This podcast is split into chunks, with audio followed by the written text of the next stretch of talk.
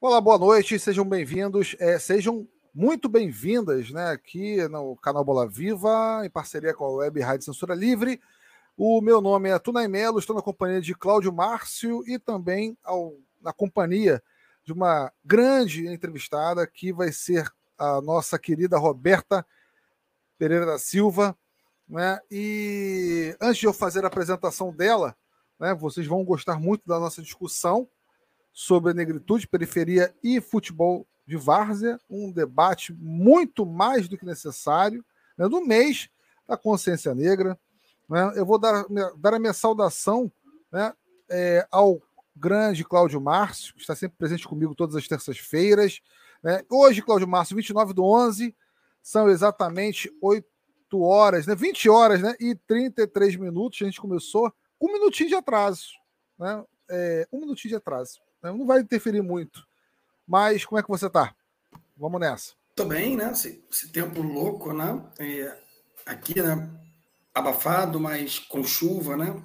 E aproveitar para tanta gente aí, tantas coisas ruins, né? Acontecendo no Brasil afora aí, né? Como deslizamentos aí, as pessoas soterradas, né? Enfim, tanto corte de verba, né, né Roberto, assim, para todos os lados, para manutenção de estratos, tanta coisa ruim empreendida, né, que a gente espera que mude a partir do dia 1 de janeiro.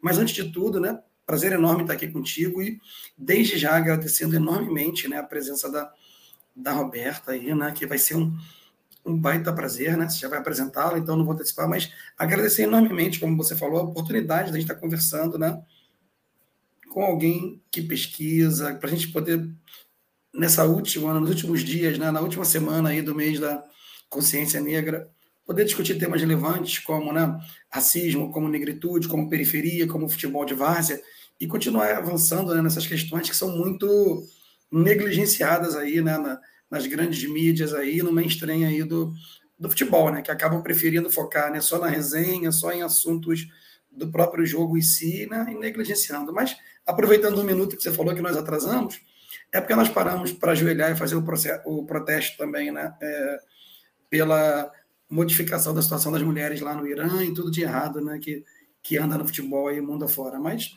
um beijo grande para todas, para todos e para todos que estão conosco, que estarão, né? Vamos lá que o papo promete.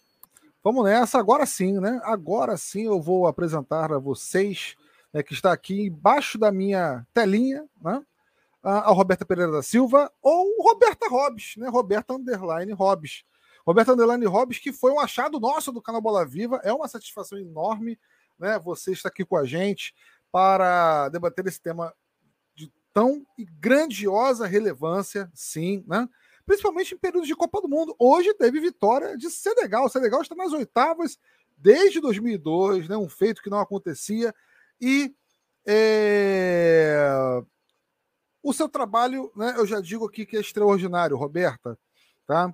É um momento, né, que a gente vive nesse país de tanta segregação, né, com os excluídos cada vez mais é, com restrições à cidade. Né, o seu trabalho como assistente social, como pesquisadora, né, como escritora, como poeta, né, também é importantíssimo. Você que é autora do livro, tá, gente? A Roberta é autora do livro que está em pré-venda. Em pré-venda, nós vamos divulgar nas redes sociais do canal Bola Viva, Campo de Terra, Campo da Vida, Alternativas de Resistência Negra e Negritude Futebol Clube. Roberta, agora quem vai falar é você. Né? É, a casa é sua, a camisa 10 é sua, o meio-campo é seu, tá? E comanda o nosso time pro ataque. Vamos nessa. É, oi, boa noite, boa noite a todo mundo que está assistindo, todas as pessoas que estão assistindo. Bom dia, boa tarde, porque a gente não sabe depois, né?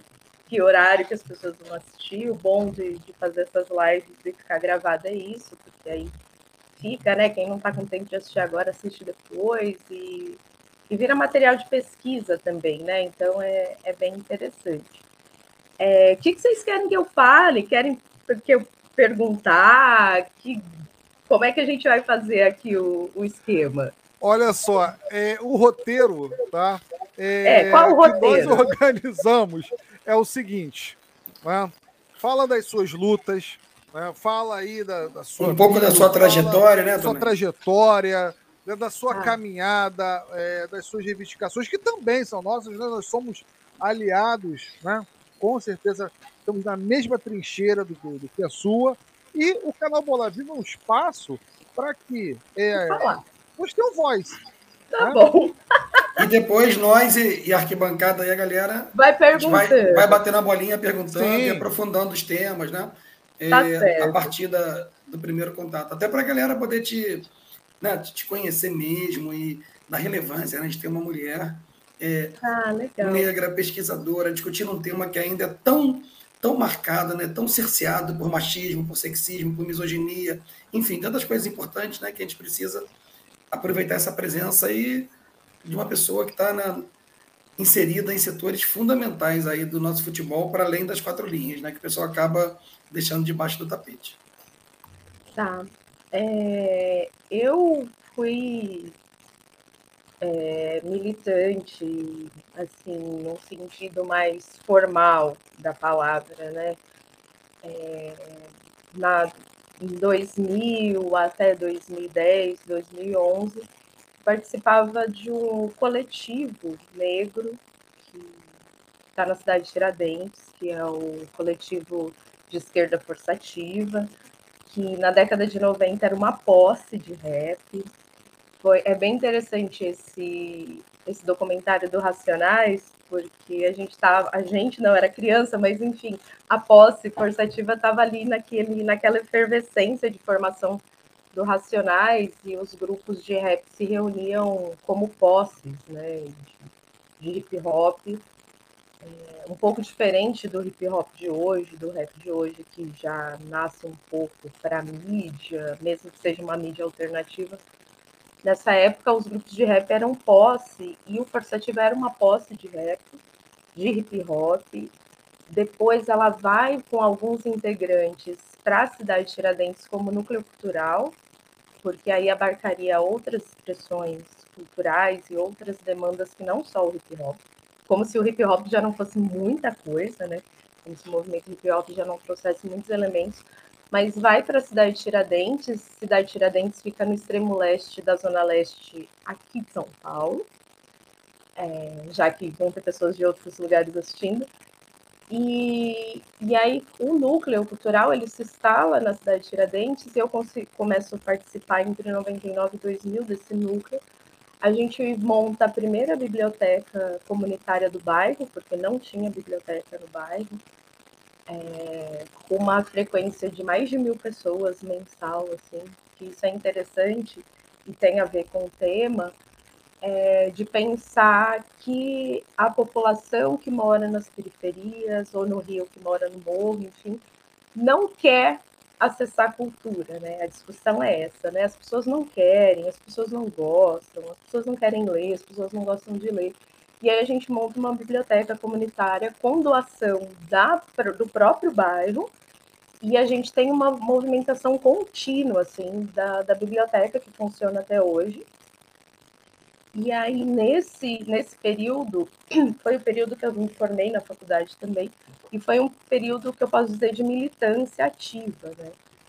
Depois eu me afastei do, do grupo e em 2014 que eu começo as pesquisas formais também. Eu me formo em 2000, mas só vou para o mestrado em 2014, né? Que também é um, uma questão é, que a gente, apesar que eu estudei muito cedo, entrei na universidade com 17 anos, mas tem uma dificuldade da população periférica de acessar esses espaços. No meu caso, eu, apesar de ter me formado muito jovem, de estar na militância, eu não imaginava que, por exemplo, eu poderia estudar na PUC, fazendo mestrado. Oi, Catarina! Catarina maravilhosa. É, eu não, não imaginei que eu poderia fazer mestrado, então eu fui fazer mestrado em 2014. É, da minha casa, por exemplo, até a PUC são de ônibus uma hora e dez, mais ou menos, assim, né? Então tem uma questão de segregação socioespacial desses espaços. USP, por exemplo, nem pensar, agora tem metrô, né? E, enfim, seria uma possibilidade, mas o metrô é muito recente, que a gente consegue da Zona Leste chegar até a Zona Sul na USP, por exemplo. Então, eu demorei muito tempo para entrar na pesquisa. E quando eu fiz o projeto de pesquisa, é, o projeto era para discutir as violações de direitos humanos das crianças e adolescentes que estão na categoria de base do futebol profissional. Esse foi o tema. E por que, que eu escolhi esse tema? Primeiro, porque eu gosto e acompanho futebol, mas também porque sou assistente social e a gente prioritariamente discute, e atua intervém na violação de direitos humanos. E esse longo período que eu estive no Força Ativa foi um período também de militância nos movimentos de infância, na discussão do Estatuto da Criança e Adolescente. E aí a minha hipótese é que esses meninos estavam em situação de, de abrigamento, que hoje o termo técnico é acolhimento, porque eles estão alojados no clube, distantes das suas famílias, é, e aí, nesse alojamento, tem várias violações de direito. E depois que eu defendi, né, em 2017 foi a defesa, e que eu mudei o tema, é, em 2019 acontece o assassinato dos 10 meninos, que todo lugar que eu vou eu falo, dos 10 meninos que moravam num container no Flamengo. Né? É, não, não é a primeira morte que acontece nas categorias de base, mas foi a que teve maior visibilidade. Até por conta da crueldade que foi da gente imaginar 10 adolescentes mortos queimados. Assim. Era para o país ter parado, era, eu não sei, era para ter acontecido tantas coisas, né? E aí a hashtag que estava no Twitter no dia era Força Flamengo. E aí eu falei, porra, mas Força Flamengo, né? Força para as famílias, né? Desses adolescentes, força para todos os adolescentes que estão buscando o sonho de ser jogador. Dos 10, eles moravam lá porque eles não moravam na cidade do Rio de Janeiro, né? Então eles estavam alojados. Tem uma coisa dos times que eu procurei pesquisar um pouco, que a maioria não custeia que a família esteja junto. Como se eles não tivessem dinheiro, né, gente, para pagar para as pessoas morarem. Né? Então, no Santos, por exemplo, não sei se ainda acontece, se não aconteceu, ok, mas já teve períodos que tinham famílias acolhedoras, que recebiam valores para os meninos morarem na casa. Tem os alojamentos, é, também em Santos tinha os alojamentos que tem, né? Que os meninos moravam, e assim, meninos do Pará, do norte do país, ou do Rio Grande do Sul, de lugares muito longe, muito jovens, que não vêm a família, estudam, mas a prioridade é o treino ou é o jogo. Então, se tiver um jogo muito importante, eles não vão na escola nesse. É, e as condições dos alojamentos, nem todos têm condições adequadas porque a gente vive aqui na bolha São Paulo e Rio de Janeiro, mas tem alojamentos que moram ah, adolescentes junto com adultos. Teve um menino que morreu treinando no Vasco. Teve um menino que morreu afogado na Portuguesa, na piscina da Portuguesa. Tem uma situação que é pouco falada de famílias que pagam os agenciadores e os meninos ficam em cárcere privado e não existe time não existe time nenhum. Eles ficam em cárcere privado em, em apartamentos, enfim, em casas. E isso foi denunciado pelo Breiler Pires, um jornalista importante que agora está na ESPN, um dos únicos jornalistas negros da ESPN. E essa denúncia que o Breiler fez virou uma CPI antes da Copa, em 2014. E aí, assim, só para fechar esse assunto, é, tinha a, a CBF tinha cinco regras que os clubes deveriam cumprir para virar clube formador, que é um engodo assim terrível. Mas clube formador. Depois da, da morte dos meninos no, no Flamengo, é, agora são 12 ou 15 regras que tem que cumprir para ser clube formador. A gente tem no Brasil 630 clubes, mais ou menos, que tem categorias de base. Só 30 são clubes formadores. Então, o, a CBF dá o selo, tipo, ah, vocês são clubes formadores, mas não fiscaliza os que não têm o selo. E o Conselho Municipal de Direitos da Criança e Adolescente, que teria obrigação de fazer essa fiscalização, já que moram adolescentes nesses espaços, também não faz. E quando teve a reforma trabalhista, tinha um projeto que não foi aprovado para reduzir a idade de trabalho no futebol de 14 para 12. Então, eu escrevi esse projeto, depois pensei, como é que eu vou bater na porta dos clubes falando assim, ó, oh, vim aqui ver quais as violações de direitos que tem aí. Não rola. E aí eu pensei, então eu vou nos times de futebol de várzea, porque também tem escolinhas. E aqui em Guaianazes, na década de 50, é, vieram muitos cariocas aqui para a Zona Leste. E aí um grupo de cariocas veio e trouxe o Botafogo. E aí formou o Botafogo de Guaianazes, que o João que entrou aí conhece.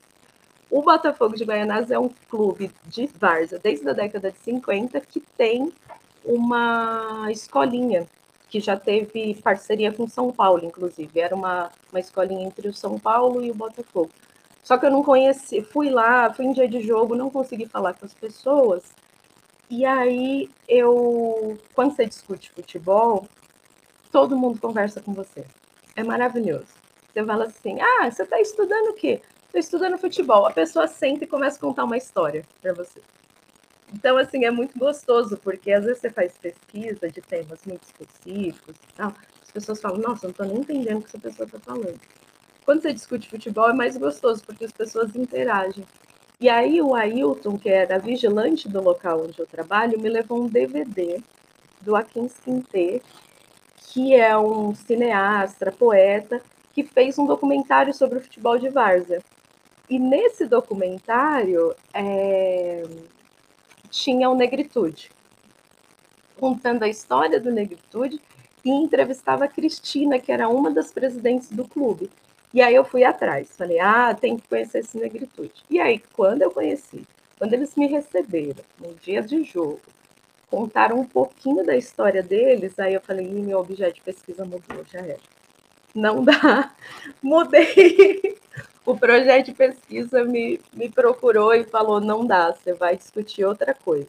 E aí, essa discussão que eu trago um pouco dos adolescentes ficou no último capítulo do livro, tem um pouco disso que eu falei, mas aí no final, um pouco da centralidade do trabalho ficou mesmo o negritude e a discussão do racismo no futebol.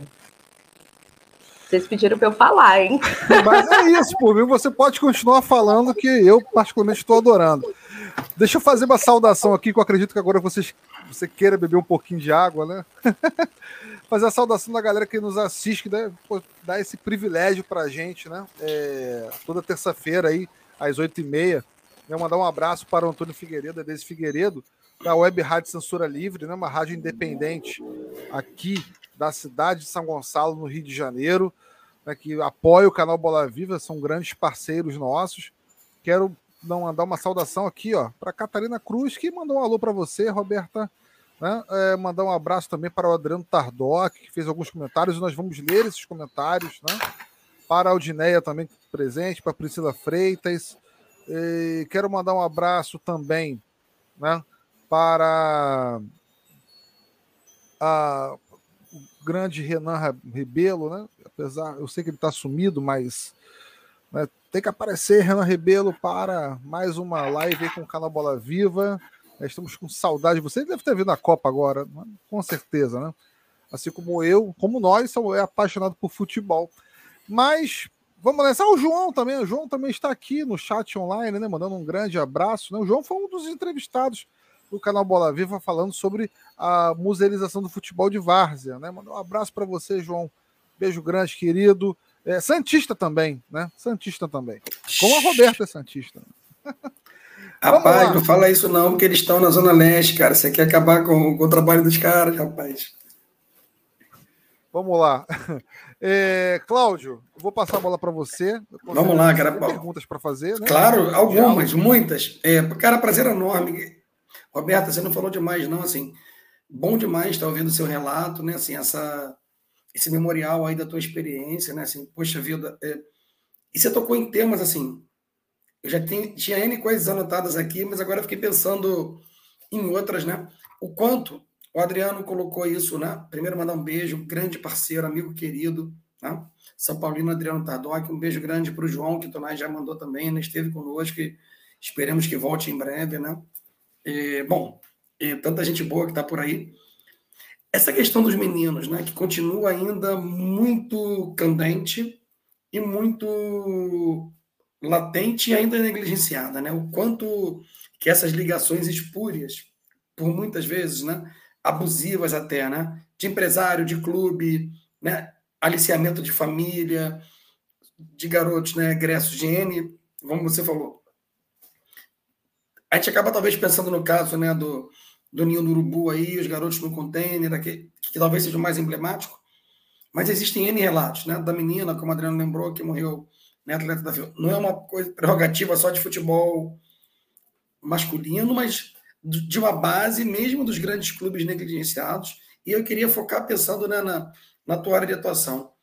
A gente conversou também, né, é, tempos atrás, né, com outra assistente social, que foi um bate-papo maravilhoso também aqui, é, sobre a atuação dela no Bahia, é, na própria questão né, de outras premissas. E é fundamental a gente né, olhar o futebol sobre esse outro viés, esse outro prisma.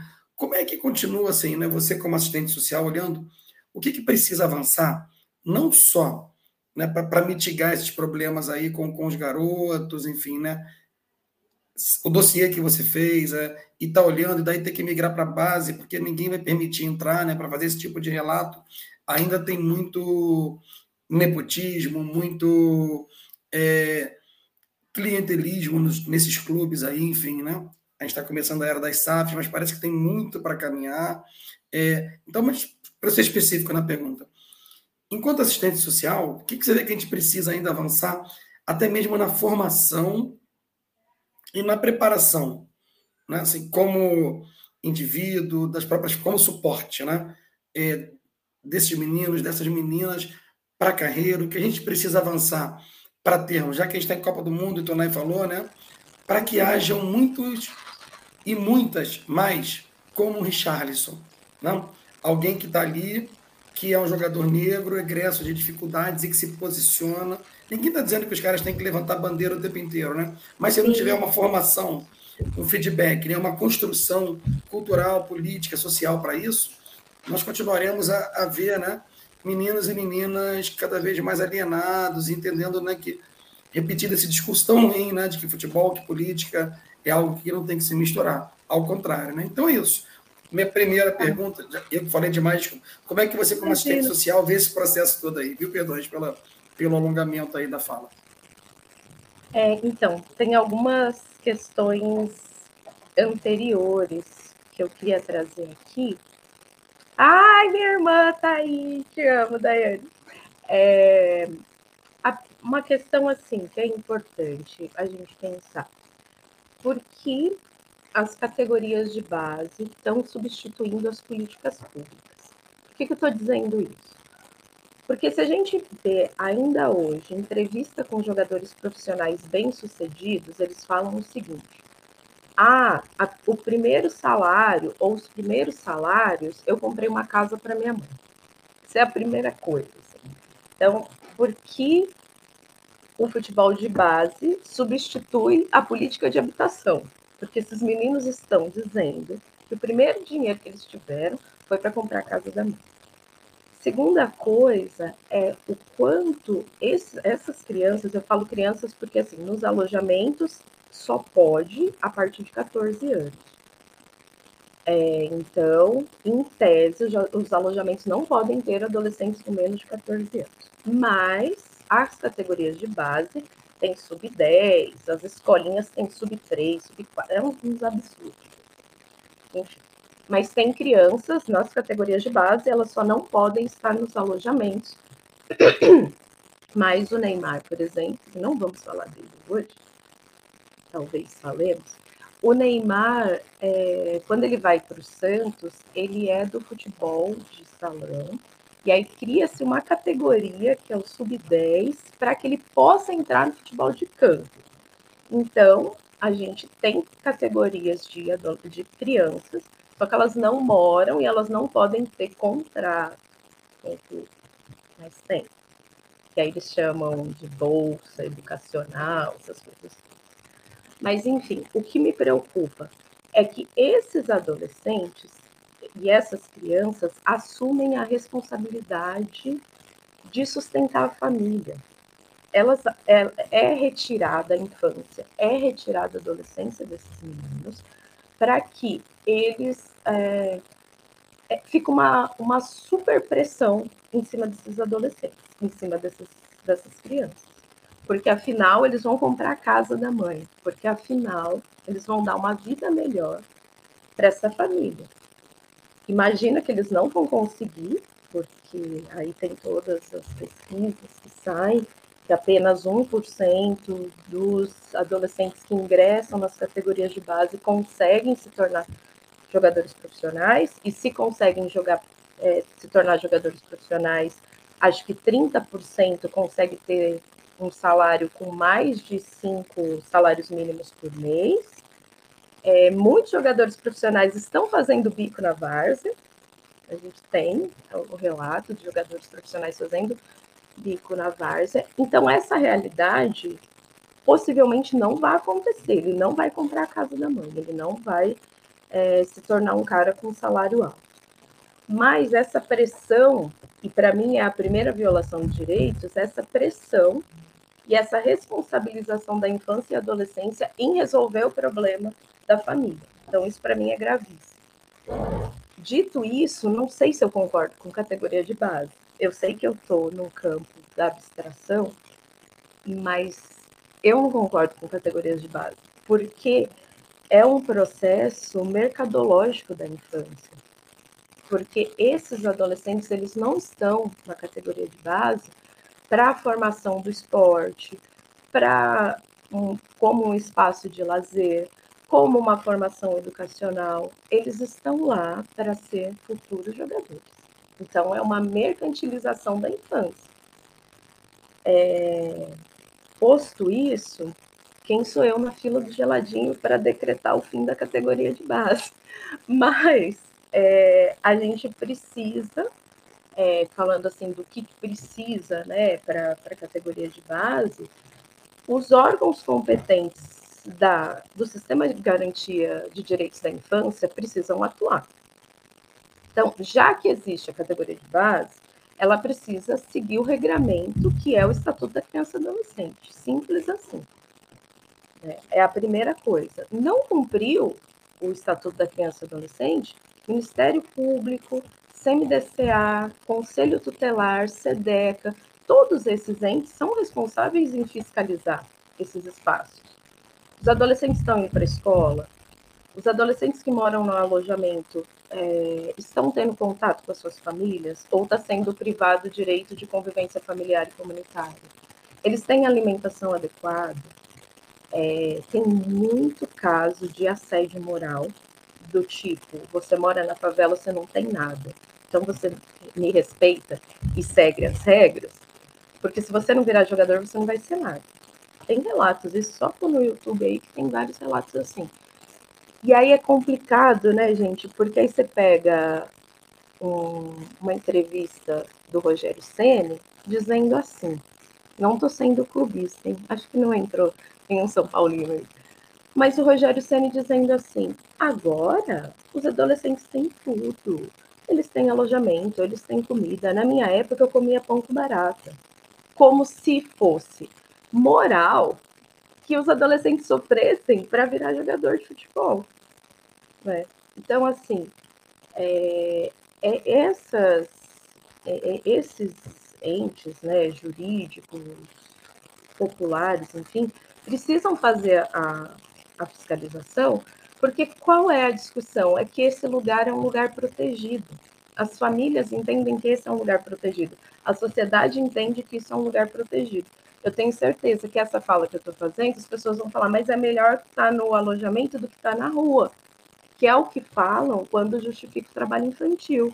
Ah, mas a criança não pode trabalhar, mas é melhor trabalhar do que estar tá roubando, é melhor trabalhar do que estar na rua. Só que só falam isso para os filhos dos trabalhadores. Só falam isso para as crianças e adolescentes negros.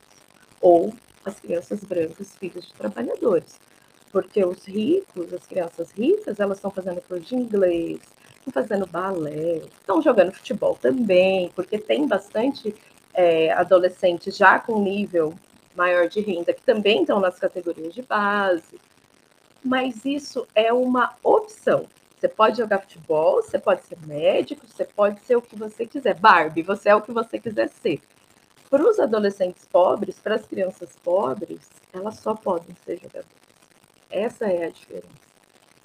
E aí, entrando no tema da negritude, como é que a gente olha para os adolescentes e as crianças negras e já coloca o rótulo que eles são bons jogadores de futebol? Você olha para um menino negro e você fala: esse aí é bom de bola, mesmo que ele não goste de futebol, mesmo que ele nunca tenha pegado na bola. Então você já coloca um carimbo que os meninos negros podem ser jogadores de futebol. E aí a discussão do racismo não pode estar só quando o jogador sofre racismo, é, do, do, racismo individual, vamos dizer assim, que xinga de macaco, etc. Mas na medida que, quando eles são crianças, você já está identificando que ele pode ser jogador de futebol, pelo fato dele ser negro. Quantos meninos negros têm apelido de Pelé? Quantos jogadores, quando começam a jogar, a gente se identifica com algum outro jogador negro e começa a chamar ele de com aquele nome. No, eu acho que é em Teresina, minha amiga é professora da, da Federal de Teresina e ela discute futebol, a Marina Dantas. E ela falou que tem uns 5, 6 tingas lá nos times de Teresina. Porque aí também esse jogador ele não tem individualidade, ele não é humano, ele tem que ser relacionado com algum outro jogador famoso que, que, é, que é negro. Então, enfim. Então, a discussão é, é, é justamente por aí. Né? É, eu e o Cláudio, nós somos professores da rede estadual de ensino do Rio de Janeiro, né? é do estado do Rio de Janeiro. E, e Roberta, a, a, a concepção, né? a, a expectativa né, que essa juventude cria em torno do futebol como um suporte né, para o sustento da família, é, é, é justamente isso, como você falou é, aqui, sobre os depoimentos, inclusive dos profissionais de educação, né? inclusive dos profissionais de educação. Tá bom? Eu, estou, eu estou falando né, de, uma, da, de uma classe trabalhadora ingênua, né, fora do âmbito né, acadêmico. Não, eu estou falando de profissionais de educação estão dentro de sala de aula todos os dias, lidando né, com o dia a dia da, da gurizada.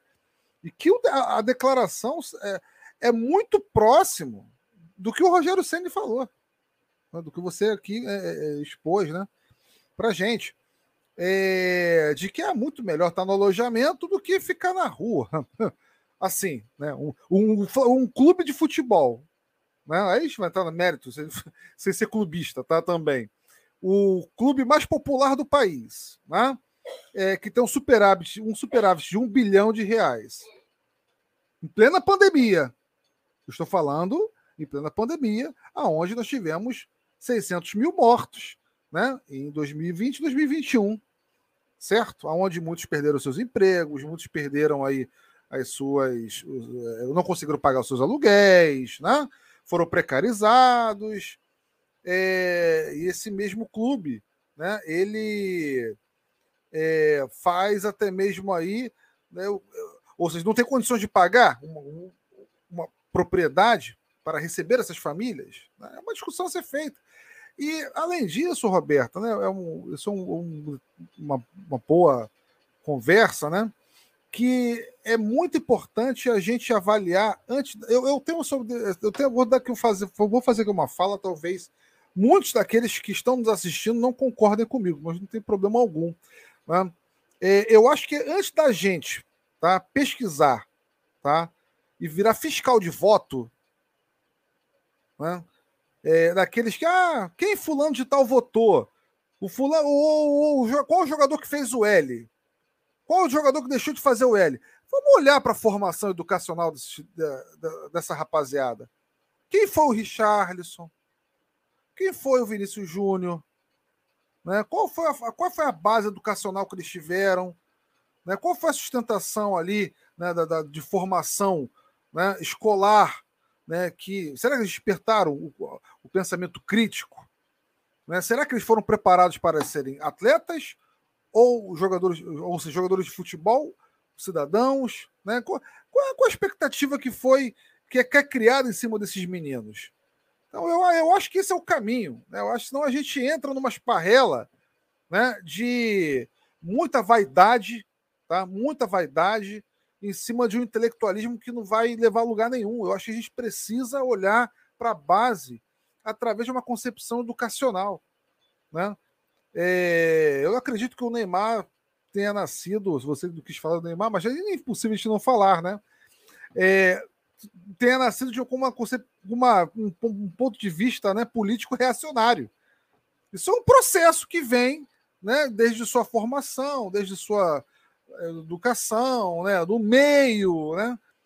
É, então, eu acho que o, o bate-papo precisa ser mais embaixo. Né? O, o diálogo ele precisa ser mais aprofundado do que a, a nós nos tornarmos é, fiscais é, durante o período de, de eleição. É isso que eu acho. E você sabe uma coisa que você falou, eu lembrei aqui. É, eu brinco que assistente social é formação de quadrilha. Eu vi que a Priscila entrou aí também assistente social. A gente brinca que é formação de quadrilha, porque a articulação das políticas públicas, ela quase que não existe. Ela fica quase que na individual de cada servidor público, de cada pessoa que trabalha nessas áreas de fazer articulação. E, e algumas assistentes sociais me convidaram para ir nos clubes. Eu já fui em alguns clubes fazer a formação para a categoria de base sobre racismo. E um clube especificamente, e isso não, não vou falar o clube, e não é só desse clube, mas de outros, eu fui dois dias e dei formação. No terceiro dia, os adolescentes que eu dei formação já tinham sido eu não sei o nome que eles usam, mas já tinham sido desligados do clube, porque foi feita a peneira e eles tinham sido desligados. Assim, de, de uma semana para outra. É, eu fui dar uma formação no e a gente e a, a, a, equipe de formação que tinha uma psicóloga, uma assistente social, uma pedagoga, convidou as famílias e aí a gente encheu um auditório, clube da primeira divisão. No meio da formação, um representante da comissão técnica entrou e falou: a gente vai precisar treinar, não dá mais para ficar aqui. Os adolescentes do sub 13, 14 vão ter que sair. E aí foi interessante porque os pais não deixaram e falaram: não, eles não vão sair porque eles têm que assistir até o fim. Então, assim, veja a dificuldade que tem, né? Concordando com isso que você falou, a dificuldade que tem, porque o que, que é o prioritário? É o clube, é o time, ou é a formação desses adolescentes e dessas crianças que eles são responsáveis? Né? E aí, quando eles estão lá no topo, aí cobram-se coisas que não necessariamente é possível. Que é a mesma discussão, é, e me permita entrar nisso, é, quando cobra do jogador negro se posicionar em relação ao racismo. E aí eu vou falar do Pelé. Confesso que eu já consegui convencer muita gente de parar de falar mal do Pelé. Mas assim. Não, eu, olha, assim, é, é, eu acho que esse é, é o seu trâmite, né? É, é, é uma, aí o que acontece?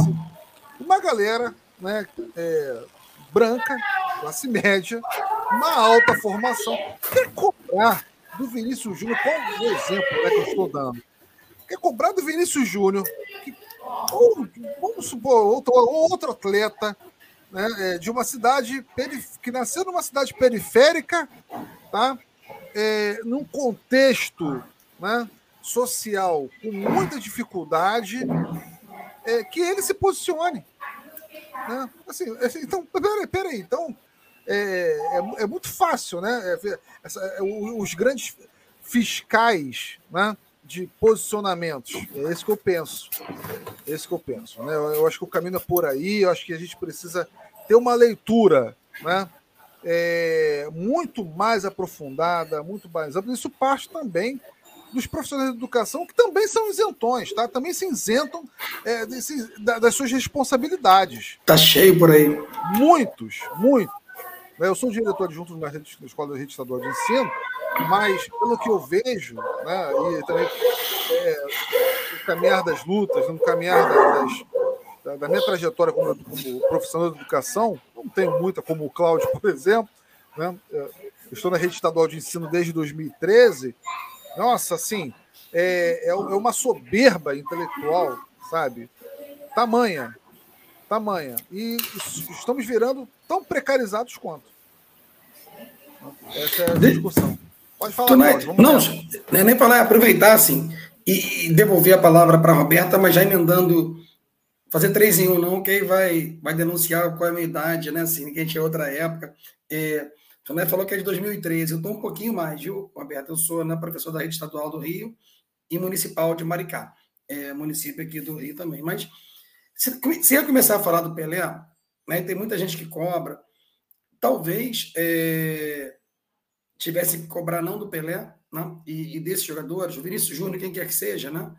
O que é fantástico é que um jovem, um rapaz como o Richardson, tenha essa consciência.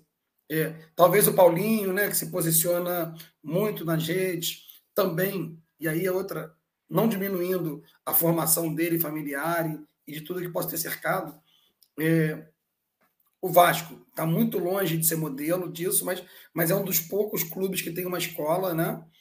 É o Colégio Vasco da Gama dentro do clube. Que, que, e, e a minha pergunta é exatamente nesse sentido. Assim, é, eu penso que muito do posicionamento do Paulinho está ligado também com, com a fé que ele professa e o tipo de, de, de preconceito e discriminação que ele sofreu, sofreu perdão, por ser alguém né, né de Umbanda, do Candomblé, de uma religião de matriz afro. É... Dito isso, aí eu queria ligar com duas outras pontas aí da sua trajetória. O quanto que a assistente social, Roberta, vê que a gente conseguiu, eu acho que não, né, mas avançar para que esses garotos percebam que seu futuro Neymar, ou futuro Pelé, ou futuro Paulinho, ou futuro Richarlison, como você acabou de falar, vai ser algo para um a cada 100. Né? Para a gente não ficar falando em percentual, que muitos não entendem. Que a maioria deles vai ganhar, sei lá, dois salários mínimos, se tanto cinco, numa carreira que pode não ser muito longa, porque em alguns casos eles vão ter lesões e não vão ter nem a chance né, de jogar 10, 15 anos.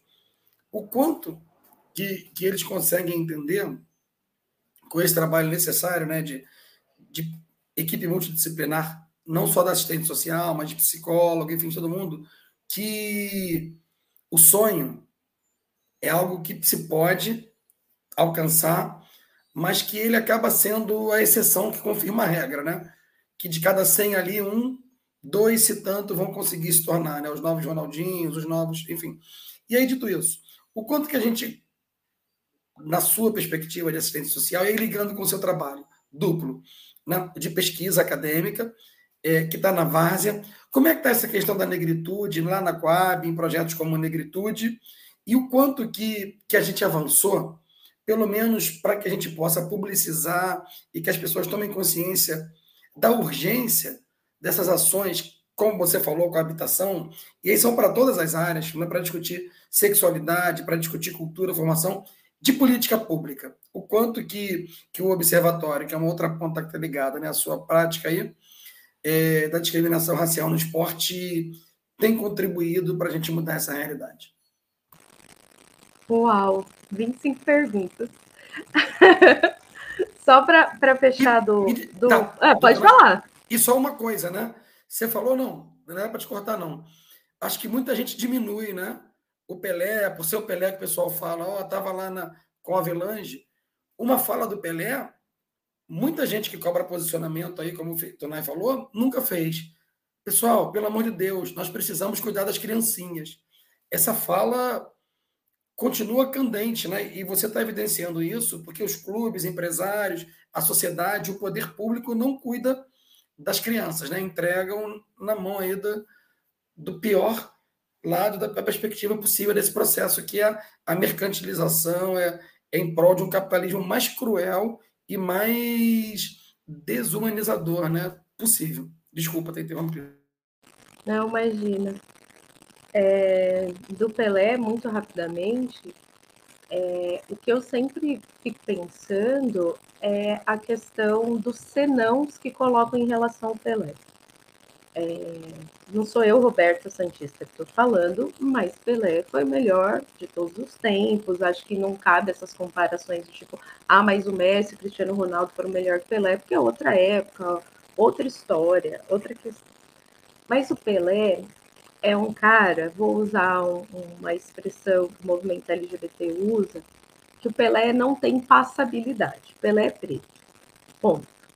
Pelé não é moreno, Pelé não é não é light skin, Pelé é preto, um homem negro pigmentado. E foi o melhor de todos os tempos, reconhecido mundialmente. Mas a gente fala, tá, o Pelé é bom mais, o Pelé é bom mais, o Pelé é bom mais.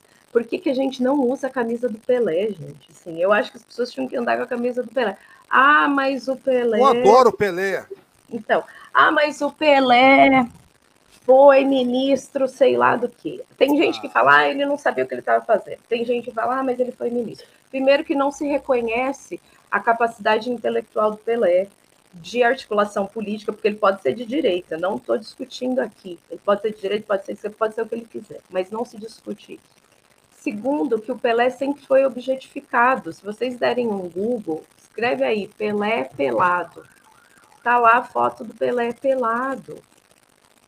E aí você fala, porra, mas o melhor jogador do mundo, no auge da sua carreira, por que estão dentro do vestiário tirando uma foto dele pelado? Porque essa objetificação ou essa re-objetificação dos homens negros? Porque ele não é um homem, como diz Franz Fanon, ele é um homem negro, mesmo ele sendo rei do futebol. Mesmo ele tendo, entre aspas, parado uma guerra, porque o professor é, Florenzano, que eu amo de paixão, que escreveu um livro sobre a democracia corintiana. O pós-doc dele é sobre as expedições dos Santos em África.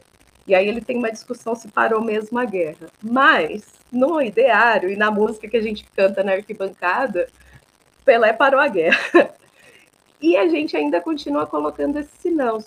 Só que a gente não cobra do Zagalo, posicionamento, porque a gente cobra dos homens negros, que são as vítimas do racismo. Ninguém nunca cobrou do Parreira posicionamento. Ninguém cobra do Parreira, ninguém fala do Zico. Ninguém, ninguém cobra do Felipão posicionamento, né? É, foi, só foi cobrar Felipão do posicionamento depois que ele declarou lá que era é, fã do Pinochet. Né? Mas se não fosse isso, ninguém como cobraria, né? Enfim. E aí, assim, fechei. Passei o pano, caí de cabeça, mas fechei, que eu acho que a gente precisa é, discutir essas questões mais profundamente, como você disse, para além da fiscalização, se fez, se não fez. Eu acho que a gente precisa pensar por que a gente bate tanto em uns e não bate tanto nos outros, né? É, isso colocado. Em relação à pergunta, eu não, assim, só para deixar aqui evidente, eu não trabalho com futebol na minha na Deixa minha... Só... Roberta, vamos, ó, uma, tem perguntas aqui para você no nosso chat online, né? A galera tá participando bastante. Eu já vou peço até para a galera, ó, curta, comente aí, né?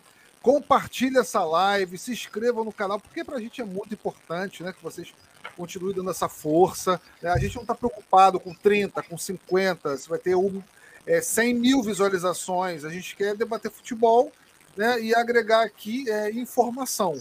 É isso que a gente está preocupado. Então, a gente convida a Roberta né, e tanto, tantos outros aí que tiveram, que tiveram que se comprometem a debater o futebol, né, ou seja, levar a encarar o futebol além do senso comum, né, de uma forma crítica, com muita responsabilidade e levando informações e boas referências para as pessoas. Aqui tem uma, tem uma fala, né, é, que é uma pergunta, na verdade, do Adriano, é a seguinte, né? Roberta, existe algum projeto proposto em alguma instância legislativa para aplicação do Estatuto da Criança e do Adolescente na base dos clubes? Ou ninguém ainda teve peito de comprar essa briga?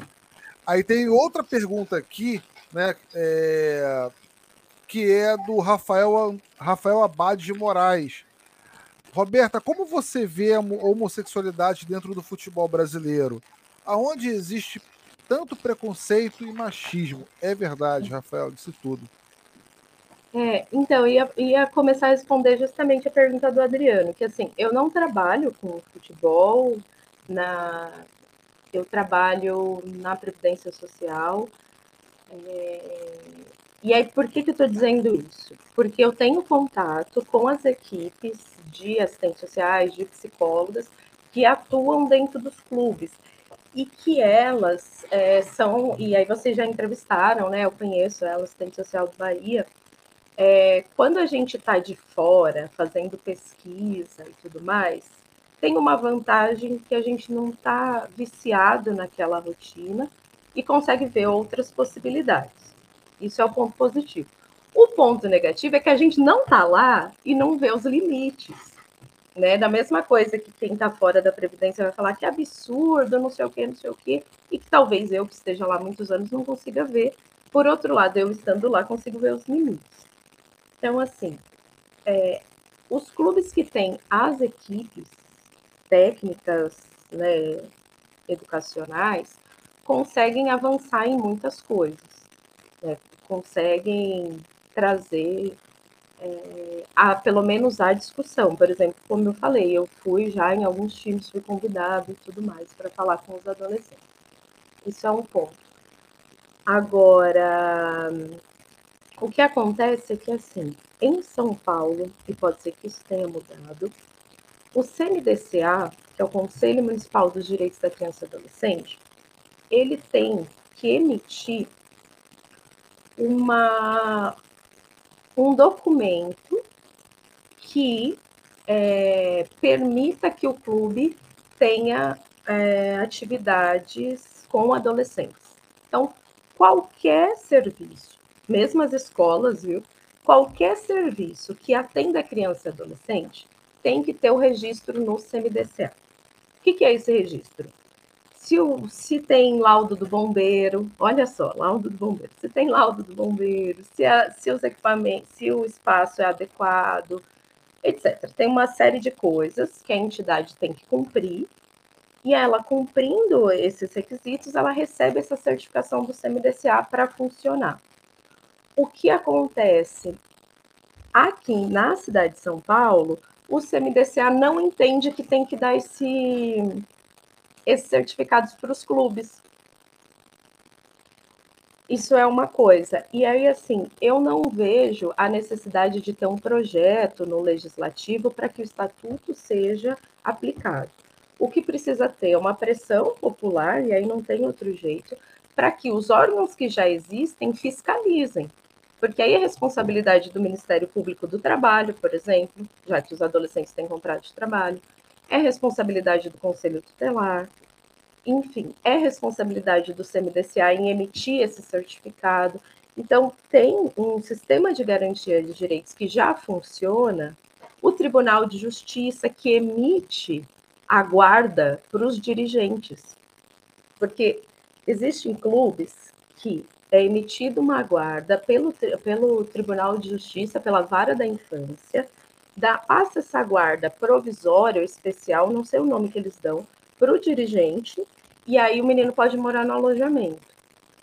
Eu fiz uma discussão com os profissionais, com as profissionais do Tribunal de Justiça, e elas me disseram: a gente nunca tinha pensado na, nos adolescentes, nas categorias de base, como violação de direitos.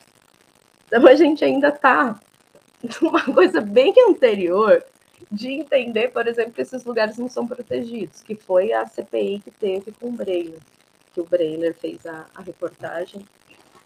A reportagem, para quem quiser ver, está disponível, chama O Lado Sombrio da Bola. E o SEDECA da Bahia fez um dossiê gigantesco antes da Copa, que também subsidiou a CPI. Então, assim, a gente ainda está num passo anterior de entender esses lugares como violadores de direitos. E aí, esses órgãos que já existem fazer o papel de fiscalização desses espaços, né? Eu acho que é isso, assim, não, não necessitaria de uma de um projeto de lei, enfim. Às vezes até ajudaria a fomentar, trazer o debate à tona, mas não que um projeto de lei é, Drummond, né? Os lírios não nascem das leis. Estou aqui reivindicando uma lei e dizendo depois contrário a isso. Os lírios não nascem na lei, mas precisa, para a lei sair do papel, precisa ter mobilização. Aliás, o Estatuto é uma das únicas leis que foram construídas por crianças, por adolescentes e pela população. Né? Isso é importante dizer. Em relação à homossexualidade dentro do futebol, não é um tema que eu discuto, mas depois eu passo o nome de algumas pessoas que podem vir aqui na live, que topariam vir na por live. Por favor, por favor. Só para discutir esse tema e só para discutir a questão da, da masculinidade, né? porque acho que a questão é a masculinidade no futebol e como o espaço do futebol é um espaço masculino. Eu estava vendo um vídeo maravilhoso, inclusive eu postei. Eu posto, depois eu penso. Não sei se vocês viram que tem um grupo, eu não sei de que nacionalidade, que dança, aí vem os brasileiros e dança e faz um racha de dança. Um, um vídeo maravilhoso, e, e aí agora teve a revanche. E eles lá, entre um, antes de entrar no jogo, estão fazendo rachas de dança. É, e aí eu estava olhando para aquilo, e ao mesmo tempo que eu achei super interessante, eu fiquei pensando como é um lugar masculino, não tem nenhuma mulher ali, tem nenhuma mulher dançando. Né, a Copa, que é um evento mundial, que é, basta você ter dinheiro, você vai, e como é um espaço masculino, as transmissões são masculinas, mesmo Casimiro, que está dando um show, e a Globo, Folha, está todo mundo desesperado. É, 3 milhões de pessoas assistindo ao mesmo tempo, e é uma, uma transmissão mais livre, né, mais tranquila, mesmo assim, uma transmissão masculina. Né? O espaço, o futebol é espaço masculino. Algumas, de um tempo para cá, tem formado coletivos de esquerda nas arquibancadas e estão formando coletivos de mulheres. O Bahia tem, tem as Coralinas, que é dos. Ai, não vou falar para não errar, mas é de algum time de Pernambuco. E aí a torcida aceitou bem. As Coralinas, por exemplo, tem um depoimento delas, aceitou super bem. Como elas, quando elas começaram a crescer e demarcar um lugar na arquibancada, a torcida organizada foi contra. Tipo, você até pode estar, mas você não vai demarcar lugar aqui, sabe? Então, é um lugar extremamente masculino. Cis, masculino cis. Sendo assim, permitir homossexuais, mesmo mulheres lésbicas, pessoas trans, na arquibancada e vivendo e sociabilizando a partir do futebol ainda não existe. Né? porque você está ferindo aquela masculinidade. Quando eu estou ali na arquibancada, eu estou me afirmando enquanto homem. Eu já tive em jogo, eu, em, lá na vila, nos setores lá cobertos, porque está chovendo e tal, e a sinusite agradece. E aí, tipo, tem um cara do meu lado sem camisa de time, sem nada, e as pessoas perguntarem para ele, tipo, ah, quem tá jogando? Quem tá não sei o quê? E me ignorar totalmente por exemplo. E ali é um reforço do masculino. Eu tô ali ou porque eu tô com meu namorado, ou tô com meu pai, ou eu tô atrás de jogador. Eu não tô ali porque eu gosto de futebol, né? E aí é a mesma coisa. Eu tenho, eu tenho alguns amigos gays que falam, Roberto, eu posso ir com você no jogo? Eu falo, claro. Aí ele fala, mas você me leva no jogo? Porque não tem essa coisa de eu ir do cara gay ir lá comprar o ingresso e poder estar na arquibancada. Porque e o medo que ele tem de estar ali naquele espaço, que se torna um espaço violento. E aí pensar o jogador que de alguma maneira está representando aquela torcida, se colocar como gay, como bi, etc., vai dar pau, né? Vai dar muito pau, porque está mexendo ali com, com a sexualidade com a orientação sexual daquela torcida e que vai virar motivo de chacota para outra torcida. Né? Mas tem o Maurício que eu vou mandar mensagem para ele, carinhosa, eu vou passar o contato deles, dele. Ele está no, no doutorado. Poxa, muito obrigado. Ele discutiu as torcidas LGBTs no mestrado. E se não mudou o tema, porque a gente que está no doutorado fica assim, né? Uma hora a gente está discutindo uma coisa, outra hora está discutindo outra. Mas se ele não mudou o tema, ele mantém essa discussão. E tem o Gustavo Bandeira, que discute masculinidade no, no futebol, ele é do Rio Grande do Sul. Poxa, Roberta, só aproveitando, você não surpreende, né? Só para a gente não perder essa tua fala já, e agradecer já as dicas, muito obrigado. Não surpreende que o único caso né, de público, né, de alguém que admita né, a bissexualidade, no caso né, do ex-jogador, tenha sido justamente de um ex-jogador. Ninguém na ativa faz isso no futebol. E só para corroborar com a sua fala, né? Tem, foi publicado pela Record, do Ale Pires, um, são três autores. O outro lado da bola, né? E não precisa. Você conhece esse livro? É um quadrinho. É, onde eles tratam um episódio dessa questão, né? É, dessa masculinidade, de toda a ambiência do futebol, de um jogador que, a partir de um assassino. E quem está lendo, não precisa, eles não podem por questões de direito, né? mas quando você vai para a história, é o Esporte Clube Alvinegro Paulista. Não precisa né, dizer de quem a gente está falando. E o Cris, que é o maior jogador lá do Esporte Clube Alvinegro, adorado por todo mundo, pelas organizadas, é um sujeito que tem uma relação de fachada e que, na verdade, é homossexual. Mas não pode ser assumido que vai perder o patrocínio, porque vai ser morto. E o e o namorado, o amante, enfim, como seja dele, é assassinado na Avenida Paulista. Cara, é um livro indispensável para todo mundo que curte futebol, para repensar e casa muito com, com a sua fala. Como é acessível, né? Porque é, é no formato de quadrinho, acho que é uma, uma, uma dica bem bacana aí para todo mundo, né? Perdão por ter te, te interrompido. Não, é isso mesmo, assim, eu acho que tá Enquanto a gente ficar só entrando com bandeira, né? Que é isso, né? Racismo aqui não, é entra com a bandeira. Fui no jogo, eu costumo fazer isso quando eu viajo, tentar ir no jogo do estado que eu tô. E aí eu consegui em Santa Cruz e Chapecoense em 2015. E aí eu coloco, conto essa história no livro. Eu entro no estádio e aí tem um telão gigante. É, racismo, deixe seu racismo do lado de fora, uma coisa assim. Tipo, aí eu fiquei brincando, né? Tem uns armários ali fora, você coloca racismo, tranca, e aí você entra no estádio, né? Como se as coisas fossem completamente desvinculadas, assim, né? Então, é interessante. Quanto tempo a gente ainda tem? Ou já passamos Ó, tempo? Vamos lá, a gente tem mais ou menos 10 minutinhos, né? Dentro do nosso teto.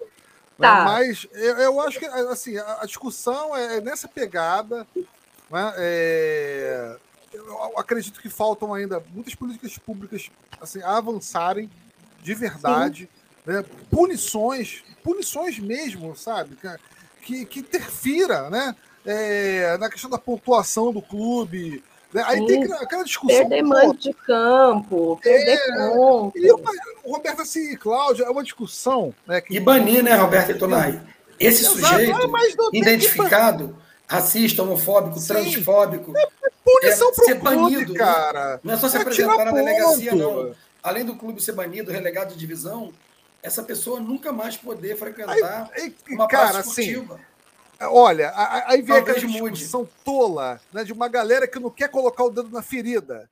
Né? Não, não, mas não pode punir o clube. É injusto punir. Não, não só pode aí, como cara. deve. Tem que punir, acabou. Você tá entendendo? É, é, tem que tocar o dedo na ferida. É uma galera que não tá, que não, não, vai, não vai à frente. Né? Acho que vai mudar, né? Sabe, acho que vão criar é, esta, é, leis através de, de, de, de, de nota de repúdio, cara. Então, assim. O que a gente desculpa, precisa, Tunar, sabe? É a, gente tá, a gente acabou de. A gente venceu uma eleição com 3% de diferença. A gente tem que se unir aí a Deus e o diabo para poder vencer o fascista, cara. E não tá morto como as pessoas acham que estão. Cara, o que a gente então, precisa. Assim, sem... é... Não, Roberto, acho que até para poder. É... Pô, mas você falou quanto tempo falta? É que papo bom, conversa agradável, o tempo voa, assim, poxa, parece que a gente está aqui há séculos. É, cara, o que a gente precisa, Roberta como Santista, eu Vascaíno, você, qualquer um que curte futebol e que pensa numa sociedade que tem que ser plural, que tem que prezar a alteridade, né, Roberta, que tem que, tem que garantir que, que, que essa chaga, que essa mácula do preconceito, do machismo, do patriarcalismo, da misoginia, da transfobia, da LGBTfobia, seja extirpada da sociedade. E que as reparações efetivamente ocorram. Porque, Tunai, não dá para a gente estar aqui em 2022 ainda dizendo que o único clube que tem uma carta de compromisso no mundo inteiro né, contra o racismo, contra a homofobia, é o São Paulo da Alemanha. Embora o Vasco tenha assinado agora uma diretriz com as suas torcidas, isso ainda não é oficial. Eu acho que isso tinha que estar em regulamento, viu, Roberto? É, para o jovem e para os clubes, para participar. É, e aí é um absurdo, né, gente? Deixa eu parar aqui, quem tem que falar é você, não eu. A gente está vendo uma Copa do Mundo em que, tudo bem, é a dona FIFA, né? Não dá para a gente ficar chocado com isso, porque a gente já conhece o que ela faz, como ela conduz. Mas em que uma faixa, num país né, que tenha relações de trabalho e é bonito quando a gente fala análogo à escravidão, né? De explorar o imigrante. Ah, o Catar é um país. Mentira. O, Catar tem uma casta de 10, 12% de catarianos ali que são totalmente diferentes dos 90%, 88% de imigrantes que estão ali sofrendo trabalhos análogo à escravidão, né? que, que morreram nas obras, que não têm direitos, que não podem frequentar os shoppings, que não podem assistir os jogos, enfim. Até quando a gente vai? Né? Vai ser Argentina 78, Qatar 2022. Qual vai ser a próxima, né? Em nome do futebol e do espetáculo, a gente vai continuar reforçando. E aí a gente pega, né, o exemplo do goleiro francês, né? Ah, não, eu não vou porque vai ferir a tradição do país. Pô, peraí. Então quer dizer que a gente vai calar em face do preconceito, né, do assassinato, de toda essa discussão que você falou. Porque aqui não.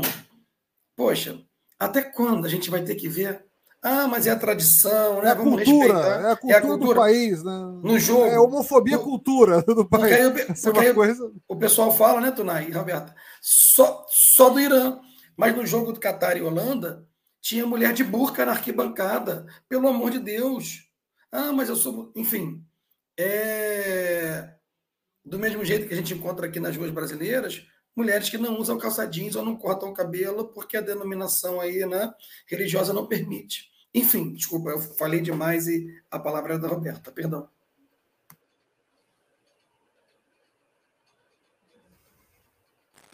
Peraí, tá bateria do, celu... do, do computador. Era só um pouquinho para não cair.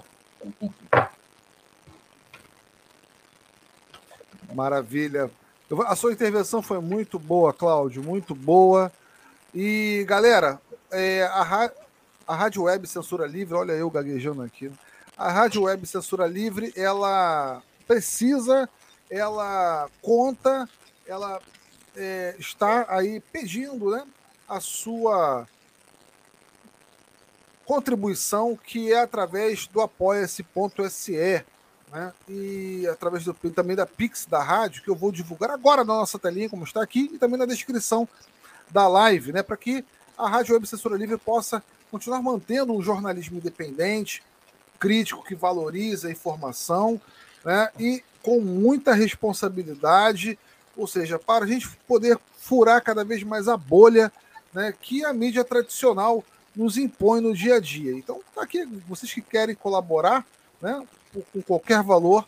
Tá aqui o Pix da rádio, apoia-se.se né, é, barra CL Web Rádio. Bom, galera, e também se inscrevam lá, vão lá no YouTube, Web Sim. Rádio Censura Livre, né? Vou colocar aqui também na nossa telinha, aqui, ó. Vai no Facebook, vai lá no YouTube, Censura Livre, Facebook também, Web Rádio Censura Livre, no Instagram.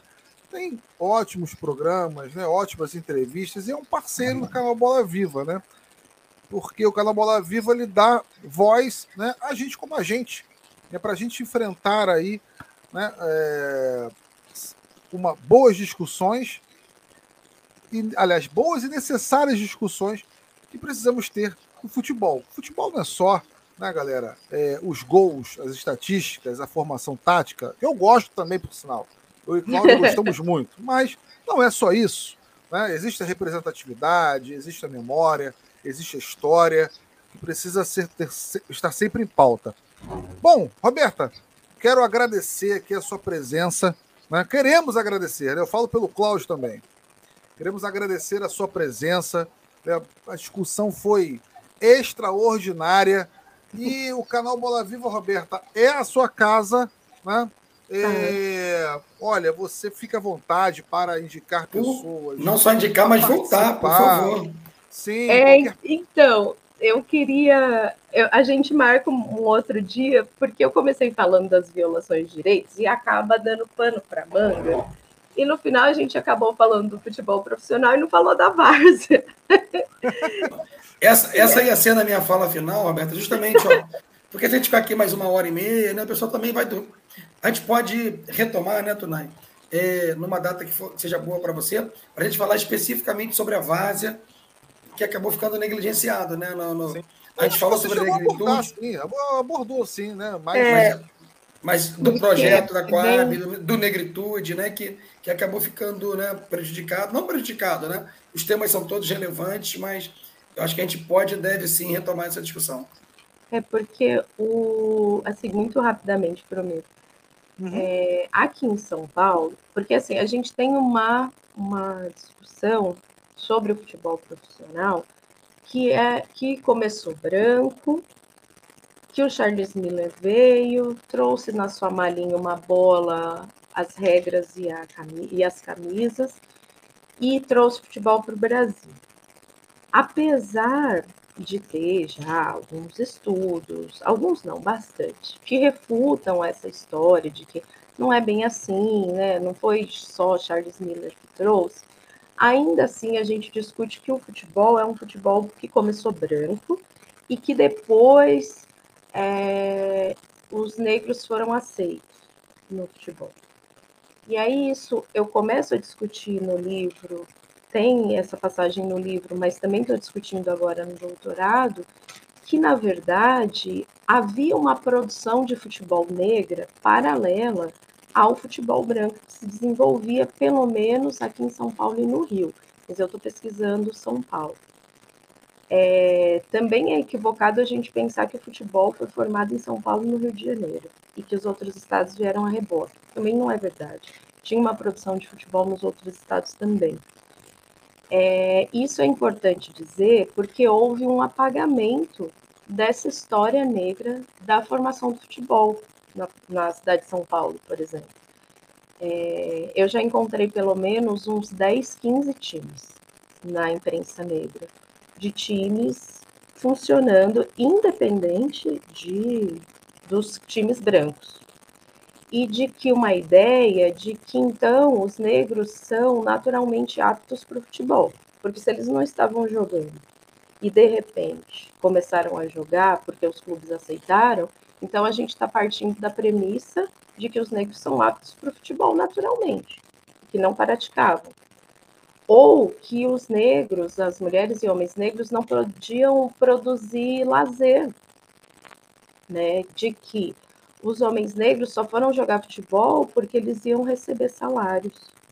E porque o futebol profissionalizou, então os homens negros foram para o futebol profissional mas existiam clubes não só de futebol, mas nesses clubes aconteciam ping-pong, atletismo, bailes, escolas, escolas de música, né? E isso é pouco discutido. Agora a gente está, agora que eu digo, depois dessa política de cota, depois de ProUni, depois da inserção de alunos negros na universidade, que começaram a questionar: opa, peraí, mas onde a gente estava nesse dia? Onde é que a gente está? Onde é que os negros estavam na cidade de São Paulo na formação da cidade de São Paulo? Estavam em algum lugar. Estavam trabalhando, estavam produzindo lazer, estavam produzindo arte e tal. E a Várzea entra nisso, né? Porque, como diz a professora Diana, que uma honra escreveu o prefácio do meu livro, no livro dela ela está discutindo a Anguera, que é um time é, italiano de várzea, daqui da cidade de São Paulo, e ela coloca no livro, no começo do futebol, tudo era várzea. Todos os times jogavam na várzea. Inclusive, o primeiro jogo oficial cadastrado aí nos anais da história aconteceu na várzea do Rio Tietê. Então, tudo era várzea. Aí, no momento que a várzea se tornou algo ruim e pejorativo, é quando essa várzea fica é, sobre a produção e protagonismo do, das pessoas negras. Mas isso é tema para a próxima live. Mas eu não podia deixar de falar isso, que é muito importante. Sim, não, foi importante sim. Foi maravilhoso esse, esse, o seu comentário, assim como todos os outros. E eu quero agradecer também, né, é, também ao Cláudio aí por ter né, entrado em contato com você, né, por levar sempre aí é, pautas importantíssimas, né, Cláudio, para o nosso canal, né? A gente não tem pretensão aqui de ser youtuber, né, de ganhar milhões, né? É claro, né, se a gente tiver alguma ajuda, melhor ainda, né? Mas a gente faz o que a gente pode dentro das nossas limitações para discutir futebol, para falar o que nós gostamos, né? Sobre o que nós gostamos, né? E para levantar pautas que é, são relevantes para a nossa sociedade, né? que é excluída cada vez mais de informação. Né? O que tem hoje em dia é engodo, né? mas enfim. É... E eu quero agradecer também a todos que participaram, né? mandaram mensagens, se inscreveram no canal, que vão aí continuar é, compartilhando a live, né? Lá é, nas redes sociais do canal Bola Viva, né? No Instagram, no, no Twitter, no Facebook, né? e também é, nos grupos aí do WhatsApp. É com essa galera que a gente conta para poder é, sobreviver, para a gente poder, sabe, é, divulgar aí o nosso, o nosso canal. Cada, cada curtida é importante, cada inscrito, cada. Pô, vocês mandando um feedback, poxa, Tunai, Cláudio. Cara, adorei aquela entrevista, cara. Pô, achei sensacional. Poxa, aquele convidado que vocês levaram lá. Pô, fizeram uma live com ele falando sobre futebol e cadeiras de rodas, pô, muito bacana. Cara, isso é muito importante para gente. Eu acho que é muito mais importante do que qualquer é, valor assim financeiro. Até porque a gente não, eu não me mantenho, nem o Cláudio com o canal. Né? A gente faz porque a gente gosta. Né? A gente faz aquilo que a gente pode, como eu cansei de falar aqui, né? como eu acabei de falar aqui. Então, cada feedback, poxa, cada, sabe, comentário, indicação, né, para a gente, pô, assim, é, eu, eu, sou muito grato, de verdade. Então, vamos encerrando então. Valeu, Cláudio, um abraço para ti. Obrigado, Tunai. Só de novo, é isso aí, né? Nós somos muito gratos e pelas amizades que nós construímos né, nessa curta trajetória do Bola Viva, né? Adriano, João Pedro, né, Sibeli lá no sul do Grêmio, todo mundo que já esteve aqui que, e que nos abre sempre a possibilidade de conhecer pessoas que pensam futebol como você, Roberta, mas por uma outra perspectiva, né? além das quatro linhas, buscando compreender que tem N questões que não só nascem, mas que é, decorrem do jogo, que dizem muito né, do, do Brasil, da nossa sociedade, e do quanto que o futebol pode servir também como ferramenta e instrumento para que a gente avance nas questões tão necessárias né, de, de uma sociedade igualitária, de, de abolição né, de, de preconceitos, de racismos, enfim de uma série de questões que ainda continuam candentes, né? E, infelizmente, na ordem do dia.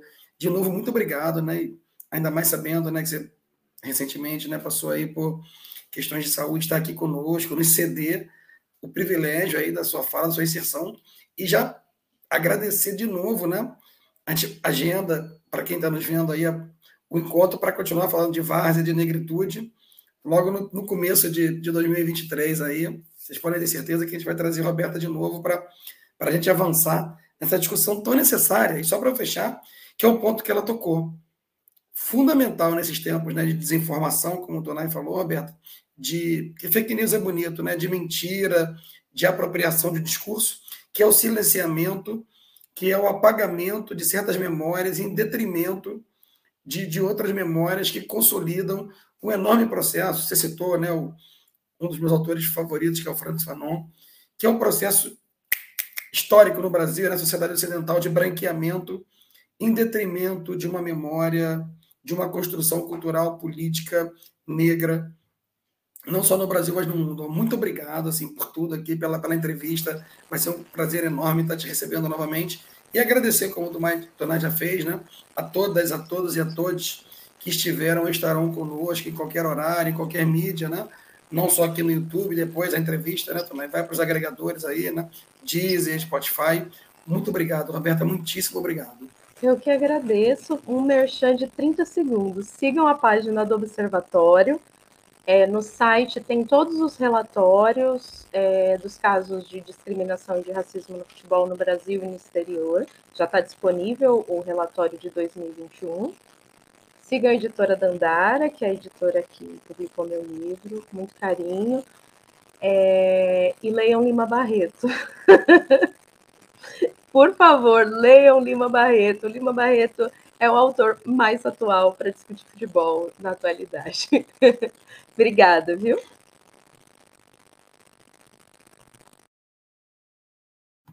Nós te agradecemos enormemente, né? Acho que obrigado demais por tudo. É, ó, já que você pediu para ler Lima Barreto, tá aqui, ó. Cronista é. do Rio, Lima Barreto. Um carioca maravilhoso. Sim, ó. E que, sim, se vocês lerem Feiras e Mafuás, tem um. Tem dois livros. Tem, tem esse. Tem um que fizeram, que está em PDF, só de texto sobre futebol. E tem o Fla-Flu do Fla-Flu Coelho Neto versus Lima Barreto, que esse é sensacional. Sensacional. E a biografia, já que você falou que não é dele, mas assim, para as pessoas conhecerem, pequenininha, mas não tenho medo não, né? Da Lília Maurício Duarte, Lima Barreto, Triste e Visionário. Ó, vale muito Prefiro a pena. o Francisco, mas a Lília também é boa. Sim, sim, concordamos. Verdade, a do Francisco eu não tenho. Do Francisco é ótimo, mas a Lília tem divulgado bastante, a obra dele é extremamente importante, a produção dele. Então é isso. Né? Vou finalizar aqui divulgando Lima Barreto, tá? cronista do Rio. Né? Um cronista do Rio, mas que essa paulistana ama. Valeu, gente. Beijo grande para vocês. Estamos juntos. E rumo ao Hexa, por que não? Valeu, valeu. Jornalismo, debate sobre temas que você normalmente não encontra na mídia convencional, participação popular, música de qualidade e muito mais. Web Rádio Censura Livre, a voz da classe trabalhadora.